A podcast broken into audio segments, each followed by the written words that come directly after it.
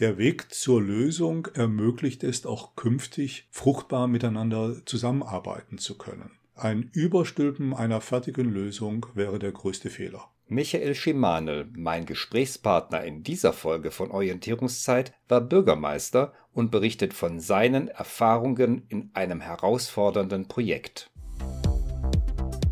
Orientierungszeit, der Podcast für strategische Führung. Erfahren Sie, wie auch Sie durch strategisches Denken und Handeln als Führungskraft noch erfolgreicher werden und Führung leichter gelingt. Und hier ist Ihr Gastgeber, der Führungsstratege Jürgen Wulff. Herzlich willkommen zur Orientierungszeit. Neben mir sitzt Michael Schimanel. Herzlich willkommen. Hallo. Michael Schimanel ist ehemaliger Bürgermeister von Aumühle. Aumühle liegt im Osten von Hamburg. Genau, im Sachsenwald, die letzte S-Bahn-Station von Hamburg. Davon ist es wahrscheinlich ganz gut bekannt. Michael, du warst hauptamtlicher Bürgermeister zwölf Jahre lang dort in dieser Gemeinde. Wie war die Zeit? Ausgesprochen spannend. Ich wurde mit 33 zum ersten Mal gewählt und ich muss sagen, das Amt des Bürgermeisters ist ein ausgesprochen interessantes. Jeder sollte mal Bürgermeister gewesen sein. Du hast eine Verwaltungskarriere hinter dir. Du warst in Baden-Württemberg, aber auch in Schleswig-Holstein. Richtig, ich habe an der Hochschule für Verwaltung in Kiel studiert, war dann eine Zeit lang am Bodensee Leiter eines Baurechtsamtes. Ich war Personalchef bei einer Polizeidirektion, bin dann nach Schleswig-Holstein gezogen, habe die klassischen Ämter der Kommunalverwaltung kennengelernt, Kämmerer, Hauptamtsleiter, Ordnungs- und Sozialamt und mich schließlich um eine Stelle als Bürgermeister beworben. Muss man als Bürgermeister strategisch denken und handeln? Selbstverständlich auf unterschiedlichen Ebenen. Ein Bürgermeister leitet zunächst mal die Verwaltung, das heißt, er hat Mitarbeiter, er hat seine Gemeindevertretung, ein Bürgermeister beschäftigt für unterschiedliche Aufgaben Honorarkräfte und je nachdem, wie die Aufgabe gestaltet ist, müssen auch Fragen geklärt werden, die das Ziel erst in einer größeren Zukunft haben. Das heißt, strategisches Denken, strategisches Arbeiten ist das tägliche Brot. Du hast mir erzählt, dass es ein ganz wichtiges, großes Projekt gab, was sich durch die Wiedervereinigung ergab, nämlich der Lärmschutz an der ICE-Strecke nach Berlin. Ja, es gab auch noch keinen Intercity, es gab den Interzonenzug, einige wenige Güterwagen. Im Wesentlichen war es aber die S-Bahn-Strecke. Und die Strecke, wie du ganz richtig sagst, wurde dann zur ICE-Strecke ausgebaut. Und das hat natürlich für die anliegenden Gemeinden ganz erhebliche Auswirkungen, nämlich der Lärm des Bahnverkehrs. Es geht um 168 Züge innerhalb von 24 Stunden. Das ist eine ganz enorme Lärmbelästigung für die Bevölkerung. Es war für dich wichtig, die Bürger zu vertreten, so dass diese durch den zunehmenden Zugverkehr nicht in Mitleidenschaft gezogen wurden und auch die Bewertung der Grundstücke spielte sicherlich eine Rolle. Das war eine sehr große Aufgabe, die Bahn dazu zu bringen, die gesetzlichen Vorgaben zu erfüllen. Mir ist im Augenblick keine Strecke in Deutschland bekannt, bei der es einen ähnlichen Erfolg gegeben hat. Was war dein Erfolgsrezept, um zu diesem Erfolg zu kommen? Nur wenn ein Ziel genau definiert ist, besteht die Möglichkeit, eine Taktik zu entwickeln, um das Ziel zu erreichen.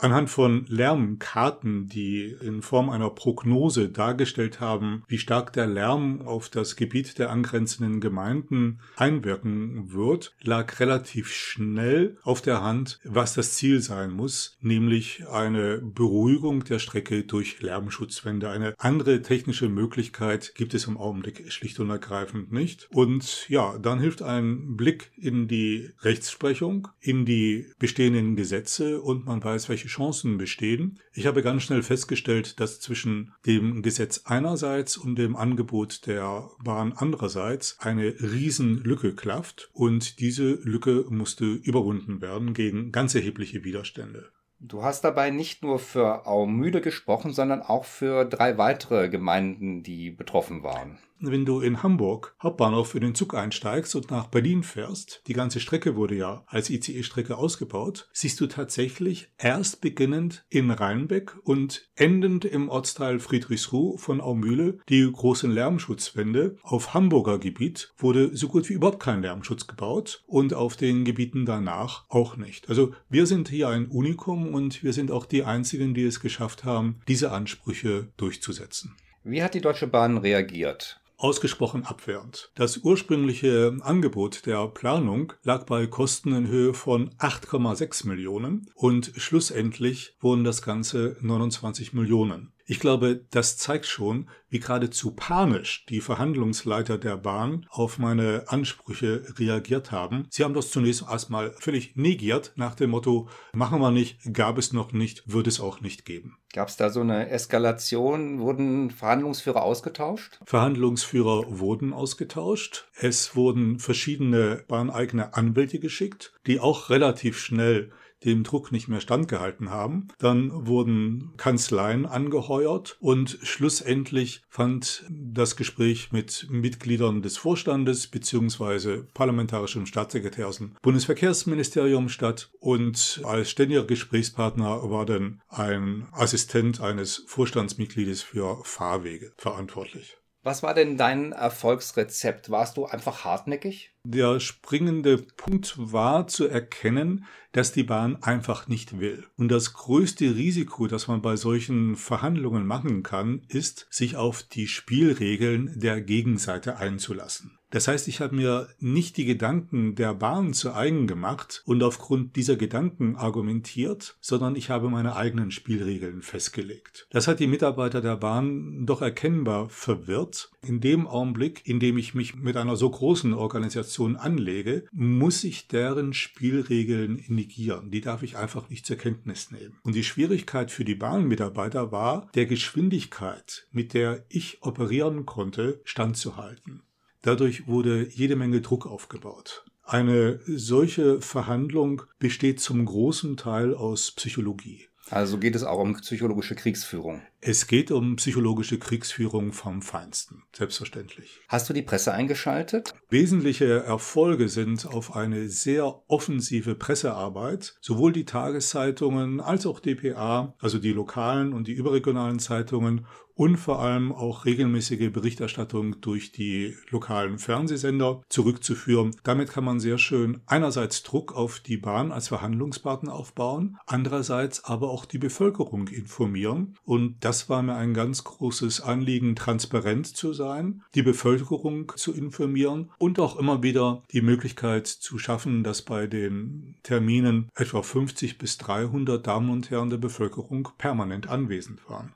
Das hatte also eine hohe Öffentlichkeit. Ihr habt dann also in Sälen informiert. Ja, und das war eine kleine Turnhalle, das war die große Turnhalle, je nachdem, welche Bedeutung die Termine hatten. Es war stets darauf geachtet, dass viele Menschen zuhören konnten. Es wurden Lautsprecher eingestellt. Es gab auch Mitschnitte und regelmäßige Informationen der Bevölkerung. Was würdest du sagen, war der kritischste Punkt in diesem Projekt? Es gab keinen kritischen Punkt, sondern das ganze Projekt war eine Aneinanderreihung von kritischen Punkten. Es gab ein Beschleunigungsgesetz. Normalerweise können Planfeststellungsverfahren ja viele Jahre dauern. Im Rahmen der Wiedervereinigung gab es eine Höchstgrenze und die Bahn hat zunächst versucht, durch Verzögerung diese Höchstgrenze zu erreichen. Und da war es natürlich erstmal die große Aufgabe, in einer sehr, sehr schnellen Taktung Entscheidungen herbeizuführen und diese Strategie der Bahn einfach auslaufen zu lassen. Das kostet ja einerseits emotionale Kraft, das kostet vielleicht auch körperliche Kraft. Wie bist du damit umgegangen? Ich habe das große Glück, dass mir solche Aufgaben Spaß machen.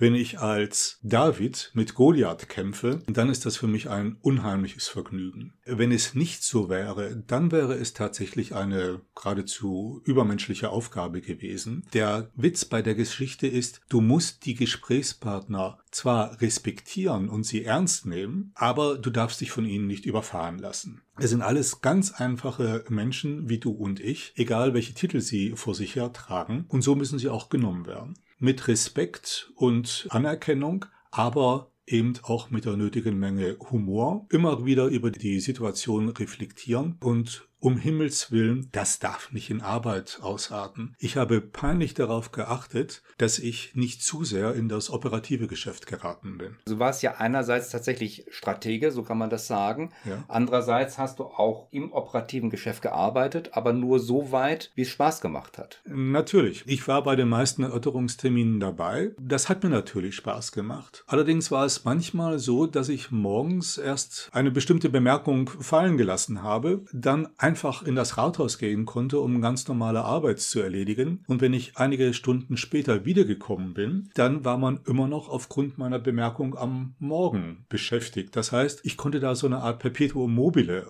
auslösen die einzelnen Mitarbeiter bei der Anhörung, die Bahnmitarbeiter, die von den bahnbeschäftigten Büros, waren mit sich selbst beschäftigt. Ein, zwei Mitarbeiter von mir waren stets anwesend, die mich dann schon verständigt haben, wenn es irgendwie weitergeht. Aber es war gar nicht erforderlich, dass ich die ganze Zeit anwesend war. Die haben sich schon vortreffend mit sich selbst beschäftigt. Du hast mir erzählt, dass bei dir Reflexion so nebenbei läuft. Ich glaube, das würde die Zuhörer auch interessieren. Wie macht man das, Reflexion nebenbei? Reflexion muss bei einer so großen Aufgabe permanent stattfinden. Ich hatte nicht etwa eine bestimmte Zeit, in der ich gesagt habe, so, jetzt werde ich mal reflektieren, sondern das ist beim Duschen, das ist beim Autofahren, das ist während ich beim Termin sitze, permanent läuft dieses Programm bin ich noch dabei, das eigentliche Ziel zu erfüllen? Verliere ich mich im kleinen Karo? Bin ich ja möglicherweise, um im Bahnjargon zu sprechen, auf ein falsches Gleis geraten? Das muss permanent abgeprüft werden. Nur wenn sich dieser Zustand der Reflexion automatisiert, kannst du bei einer so großen Aufgabe auf der sicheren Seite liegen. Im Übrigen hatte ich ja schon gesagt, dass ich sehr viel mit Presse gearbeitet habe. Jedes Interview, jedes Beschreiben, jede Nachfrage ist auch eine Art der Reflexion. Mhm. Du hast also die offiziellen Termine, sei es mit Presse, aber vielleicht auch mit Bürgern, weiter für deine Reflexion genutzt, um zu sehen, sind wir weiter auf dem richtigen Gleis, auf dem Weg zum Ziel oder geraten wir auf Abwege?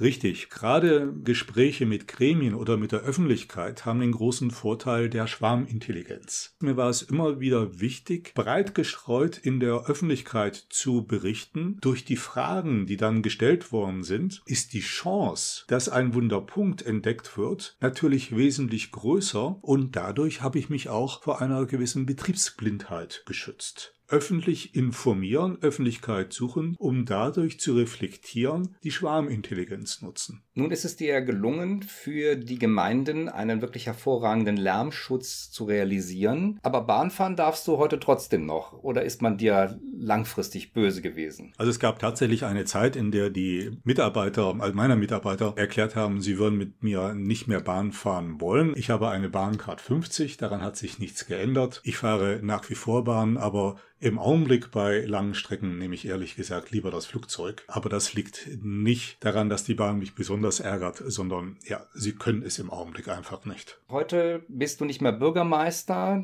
du berätst aber politische Mandatsträger, hast du mir erzählt, auch andere?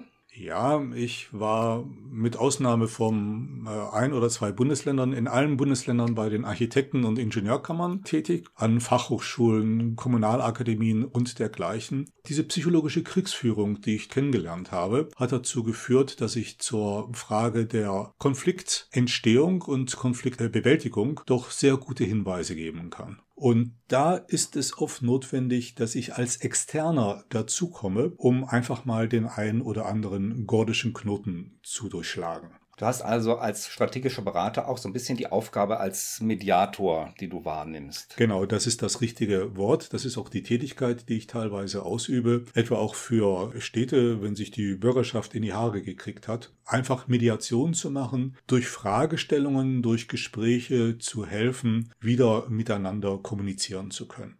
Gab es da einen besonders nennenswerten Fall, an den du dich erinnerst? Ja, es gab da ein Beispiel, da ging es um ein großes Freizeitbad, das gebaut werden sollte. Es gab eine Pattsituation. Man konnte sich nicht zwischen zwei verschiedenen Alternativen entscheiden. Das waren immerhin drei Tage Arbeit, die wir gemeinsam geleistet haben, um dann zum Schluss doch einen Konsens für eine Lösung zu finden. Und dabei war es ganz wichtig, dass niemand das Gesicht verloren hat. Mehr oder weniger war das der Brexit im Kleinen. Sie wussten nur, was sie nicht wollen, aber nicht, was sie wollen. Und meine Aufgabe war, so mit den Damen und Herren zu arbeiten, dass sie plötzlich genau wussten, was sie wollen. Und das ist gelungen. Was würdest du sagen, ist dein Erfolgsrezept dabei? Einfach die Menschen als das zu nehmen, was sie sind, Menschen mit Gefühlen, mit Erfahrungen, mit einer eigenen Geschichte. Die Menschen müssen zunächst so angesprochen werden und dann muss behutsam versucht werden, sie mit neuen Ideen zu befreunden. Das geht meistens relativ schnell, denn im Großen und Ganzen sind ja alle sehr gutmütig. Oft sind es nur Vorurteile, die im Weg stehen.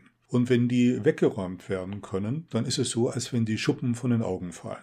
Das klingt für mich so, als wenn es nicht nur für die öffentlichen Auftraggeber oder für Architekten anwendbar wäre, sondern auch generell im Unternehmenskontext anwendbar ist. Das ist völlig richtig, Jürgen.